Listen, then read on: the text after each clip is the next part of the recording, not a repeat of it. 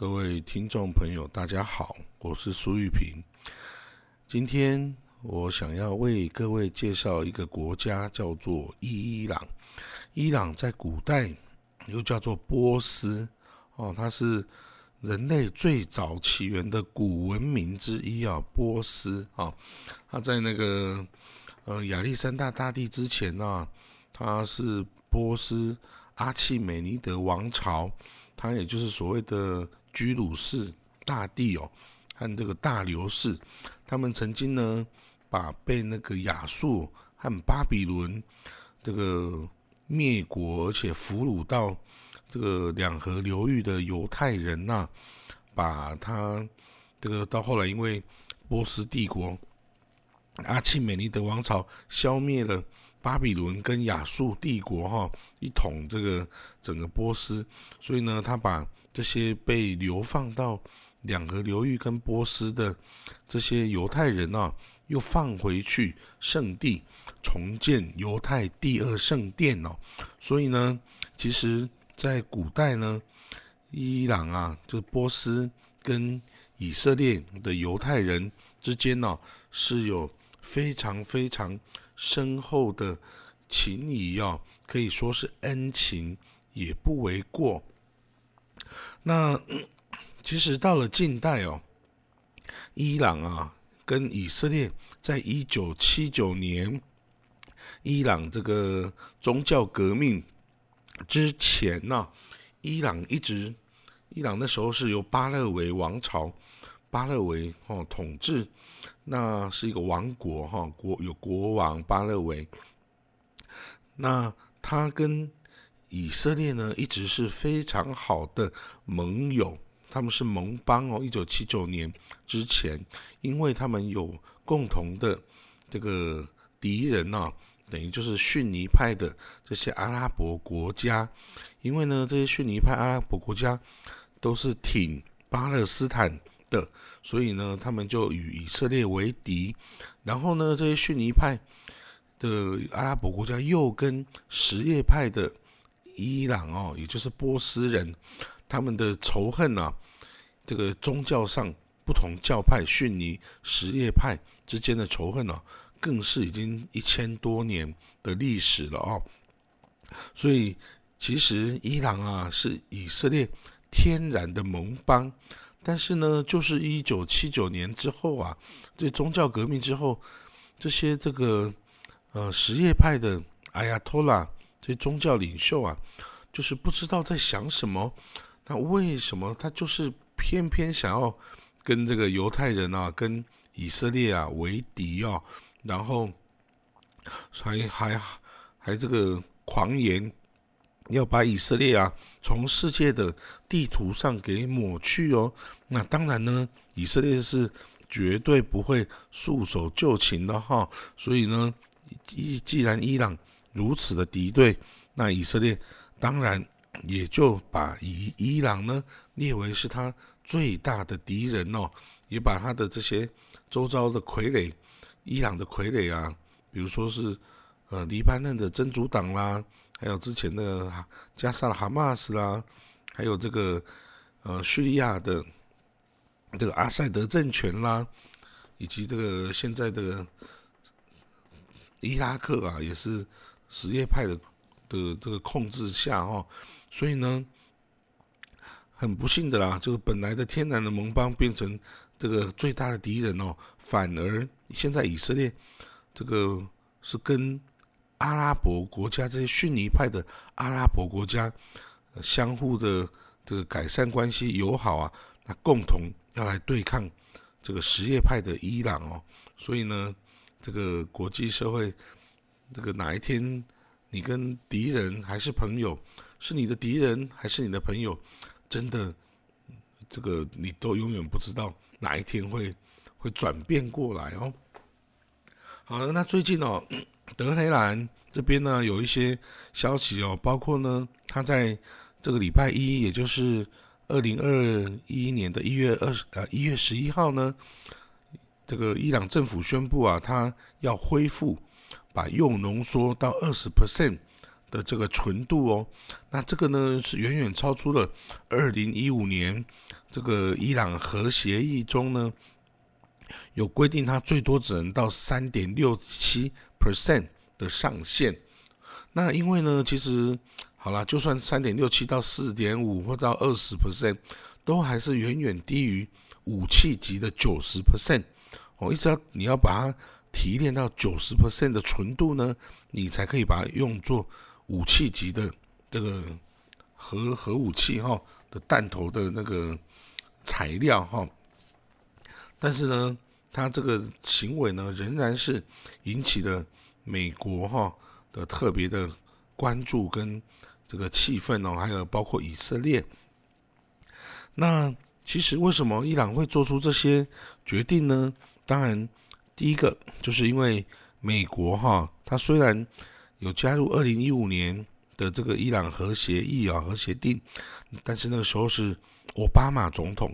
那这个川普啊，他二零一六年上任之后，他就说。我就不要参加这个协议了，所以他在二零一八年，这个美国川普政府啊就放弃了这个协议，而且重启对伊朗的各种制裁行动哦。那加上呢，在去年，呃，不是去年了，应该是呃，对，去年二零二零年的一月啊，这个伊朗革命卫队圣城旅的指挥官哦。呃，卡辛苏雷曼尼被美军啊所暗杀，哦，这个狙杀哈。那加上去年二零二零年十一月呢，这个伊朗的这个核武器专家哦，这个也被呃就是暗杀在这个街头啊。那大家通常认为是以色列的这个情报组织所为啊。所以呢，这个伊朗。这个想要，他虽然是被动的，但是呢，他有展现一些行动。这个想要让大家知道，他已经不再受二零一五年这个伊朗核核协议的拘束。那如果你有一天你要把它再导回正途，比如说美国这个拜登已经宣布，如果他就任之后啊，美国要重回。二零一五年这个核武协议的这个道路，也就是伊朗的核武能力会受到各种各样的拘束，但是呢，交换的是全部包括美国全部的国家解除就对伊朗的各种经济制裁，哦，所以呢。我们也不排除呢，伊朗目前的这些动作呢，是想要累积更多的底牌哈，到时候跟美国谈判的时候啊，可以一样一样的拿出来谈判哦。所以在礼拜一啊，呃，就是一月十一号的时候啊，伊朗还扣押了一艘韩国韩国籍的化学品这个船货轮哦。那这个当然，他理由是说。这艘船在波斯湾造成环境污染哦，但是其实是因为这个南韩哦，南韩政府配合美国扣押了伊朗政府，就冻结了伊朗政府七十亿美金的资产哦，所以呢，这个伊朗就要求这个南韩要出七十亿美金赎回这一艘船哈。那当然，这个南韩在。在伊朗啊，还是有大使馆的哦，所以他们也在正在努力的这个斡旋之中了哦。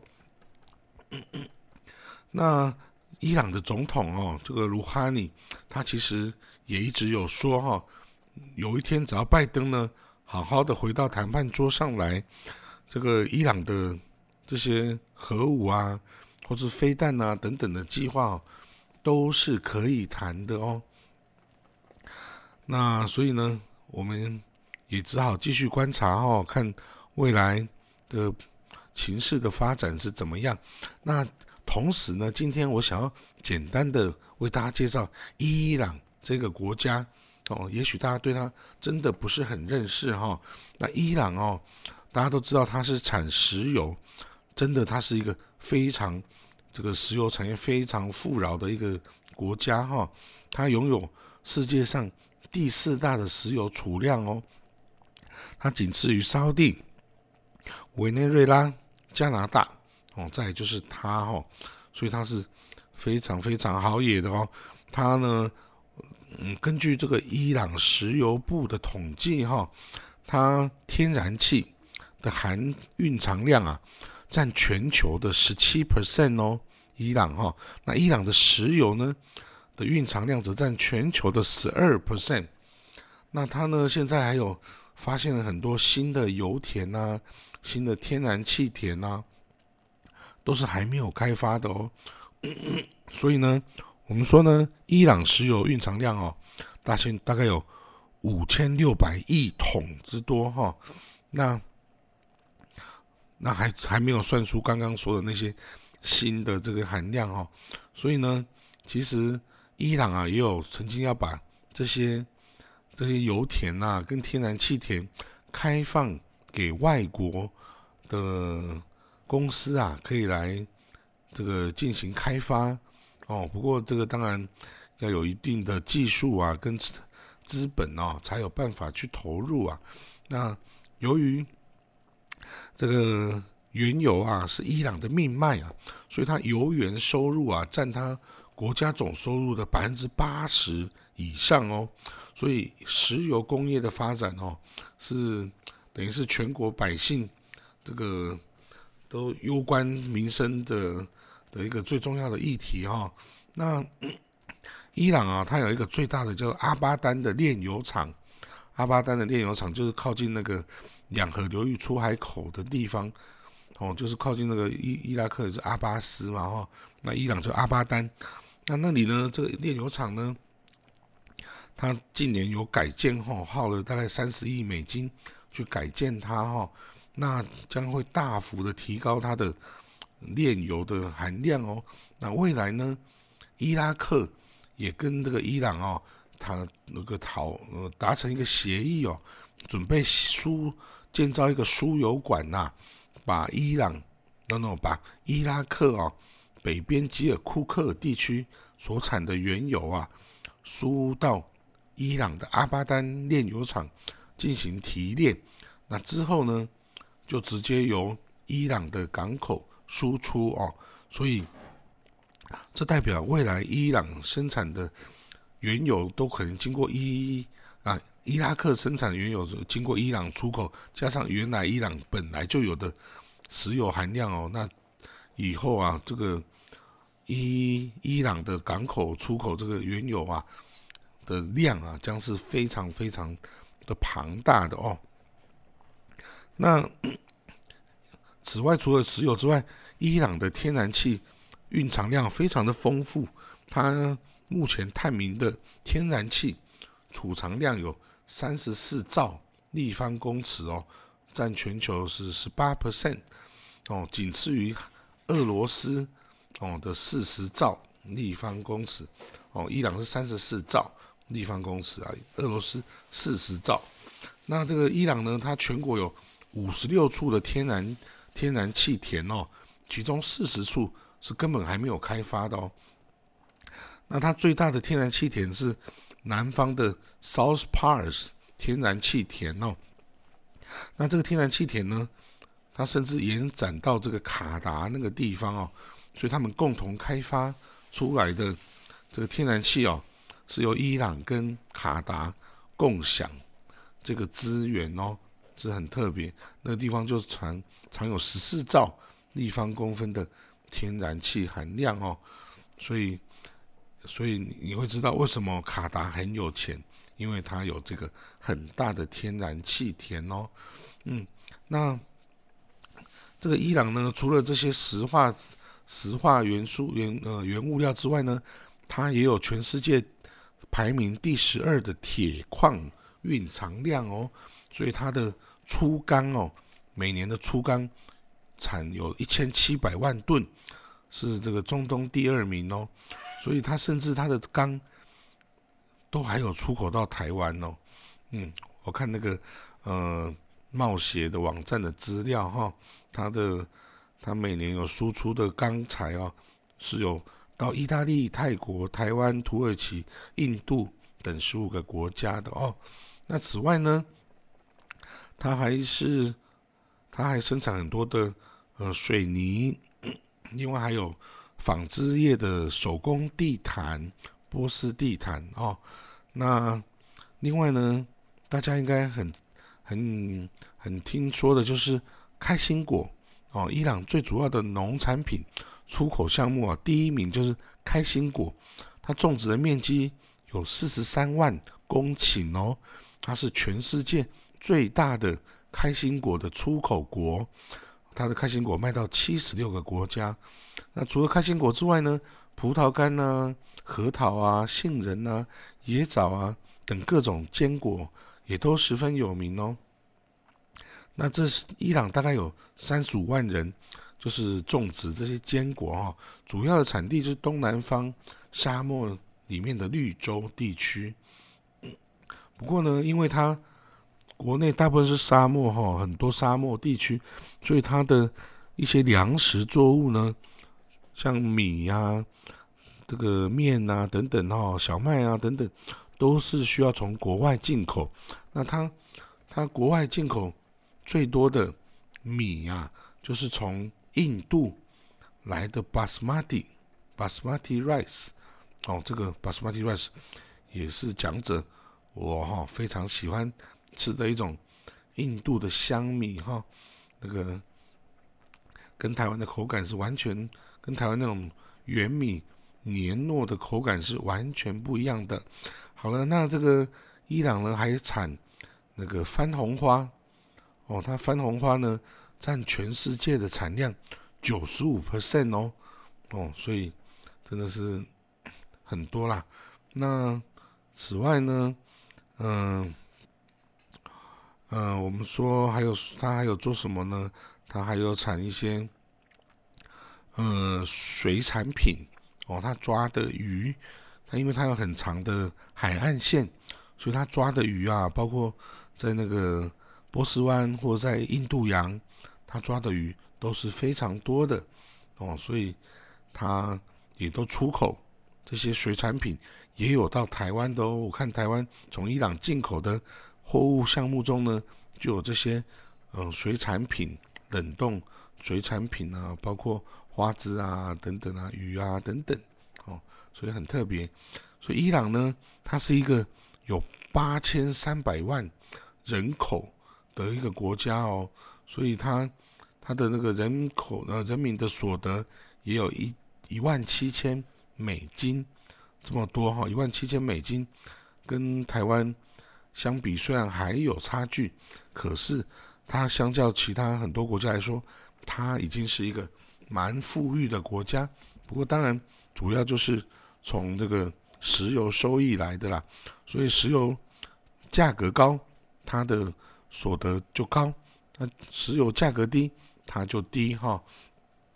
不过呢，这个市场呢还是一个蛮大的一个市场哈，而且它真的就是一个很古老的文明哦，有很多